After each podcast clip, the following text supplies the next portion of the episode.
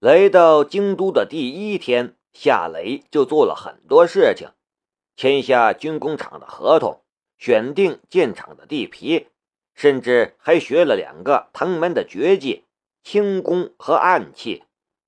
虽然唐雨嫣只教了他唐门的轻功，暗器只是给他展示了几次，可就是那几次展示。对于他这个拥有深度透视能力和变态学习能力的人来说，那其实与正式纯兽没多大的区别了。这一天的收获不可谓不大。唐雨嫣有留夏雷在他家居住，不过夏雷还是去了龙兵家。选好地了吧？夏雷进门的时候，在客厅看电视的龙兵。淡淡的问了一句，夏雷说道：“选好了，最便宜的那块。”他很粘人，对吧？夏雷微微的愣了一下，尴尬的道：“你说的是唐雨嫣吗？”除了他还有谁？夏雷坐到了龙兵对面的沙发上，他让我教他咏春拳。你教了？嗯，夏雷说道。不过可不是白教，我让他教我唐门的功夫。我以前让他教我，他不教。这家伙，他居然教你！亏我和他还是好朋友，见色忘友。这样的话从龙兵的嘴里说出来，感觉还真是怪怪的。夏雷尴尬的道：“我们算是交换功夫吧，我有他想学的，他有我想学的。”龙兵说道：“你不了解他，更不了解唐家的人。那是一个有着几百年历史的古老家族，老古董多得很。唐家有着很严的家规，你不是唐家的人。”你不会学到唐家的真功夫的，他多半是教你点皮毛，套你的真功夫。嗯，这话不能跟他说啊。唐雨嫣或许真是这样打算的，可这个世界上想骗过夏雷的人，首先得满足一个条件，那就是先骗过他的眼睛。事实上，就算唐雨嫣不传授唐门的核心绝技，夏雷也能用最简单的方式偷学的，那就是让他演示。呃，谢谢，我不会告诉他的。夏雷的心中有着他自己的打算。跟你说件事。什么？我们已经确认了，那个杀手确实是古家的人，名叫丹尼。他是古定山收养的一个孤儿，十六年前假死，被古定山送往南亚地区接受杀手组织的训练。他没有身份，等于是一个影子，相当危险。夏雷说道：“既然你们确定了他的身份，为什么不抓他？”龙兵说道：“我们的人已经开始行动了。”但到目前为止还没有任何线索。古家的人呢？抓不到丹尼，难道还抓不到古家的人？你把问题想得太简单了。没有证据怎么抓？我告诉你这些是要你小心一点。这里是京都，古定山在这边的势力比在海珠还大。夏雷苦笑了一下。难道？就这样，等着丹尼再次来暗杀我。就算抓住了丹尼，我估计你们从他的口中也得不到什么有价值的东西。古家做事的风格我很清楚，他们会否认与丹尼有任何关系。龙兵沉默了一下，才说道：“你想古定山死吗？”我当然想。夏雷试探的道：“你什么意思？”龙兵说道：“那就动动心里的脑筋吧。你是一个聪明人，古定山能设局陷害你，你就不能设局陷害他吗？你不一定非要防守，你也可以主动出击。夏雷愣愣的看着他，脑海里回响着他的声音：“好好想想吧。”龙兵从沙发上站了起来，我去换套衣服。夏雷不解的道：“换衣服干什么？你要出门？”龙兵说道：“换衣服跟你学咏春拳。我想你既然能教唐雨嫣，那就一定能教我，对不对？”夏雷苦笑着点了一下头。确实，论关系，他跟龙兵那是过命的交情。远胜他和唐雨嫣的交情，他既然能教唐雨嫣，哪里还有不教龙兵的道理？几分钟后，龙兵从他的卧室里走了出来，一身黑色的运动比基尼，胸前仿佛包裹着两发炮弹，随时都有可能发射并爆炸，掀翻一切。长腿雪白而富有弹性。包裹在运动短裤里面的部分更是丰腴诱人，腿尖微微鼓起，清晰可见凹痕，神秘感和性感糅合在一起，那份魔力仿佛能将人凝固。又是运动比基尼，夏雷整个人都不好了。折腾了差不多两个小时，夏雷总算是回到了他的房间里。躺在床上，他使劲摇晃了几下脑袋，才将脑袋里面的龙兵清理出去。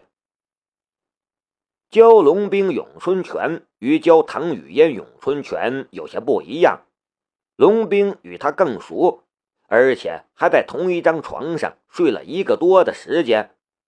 他不在乎与他有肌肤接触，而他也比较随意，所以每学会一个招式。龙兵便缠着他与他对练，一对练就少不了肢体上的接触，而龙兵又生性好强，每次处在下风的时候，总是会抛开咏春拳，使用他最擅长的擒拿格斗，要么突然抱住夏雷摔倒在地上，然后用大长腿夹住他的脖子，要么从后偷袭，摔倒夏雷之后。夹在夏雷的身上，然后勒住夏雷的脖子，将他的脑袋往他的胸前掰。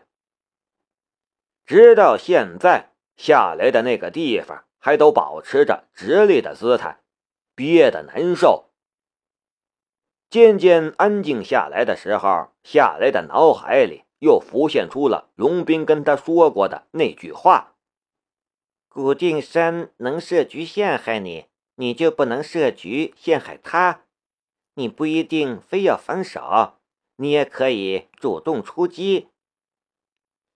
确实，我从来没有主动去找过古家的麻烦，更别说起心中干掉古家的人了。龙兵说这样的话，显然是在暗示我做点什么。可是我从来没杀过人。我要是杀了古定山或者古可武，古家那么大的势力，他们会不会报复？要干掉古定山或者古可武，其实并不难。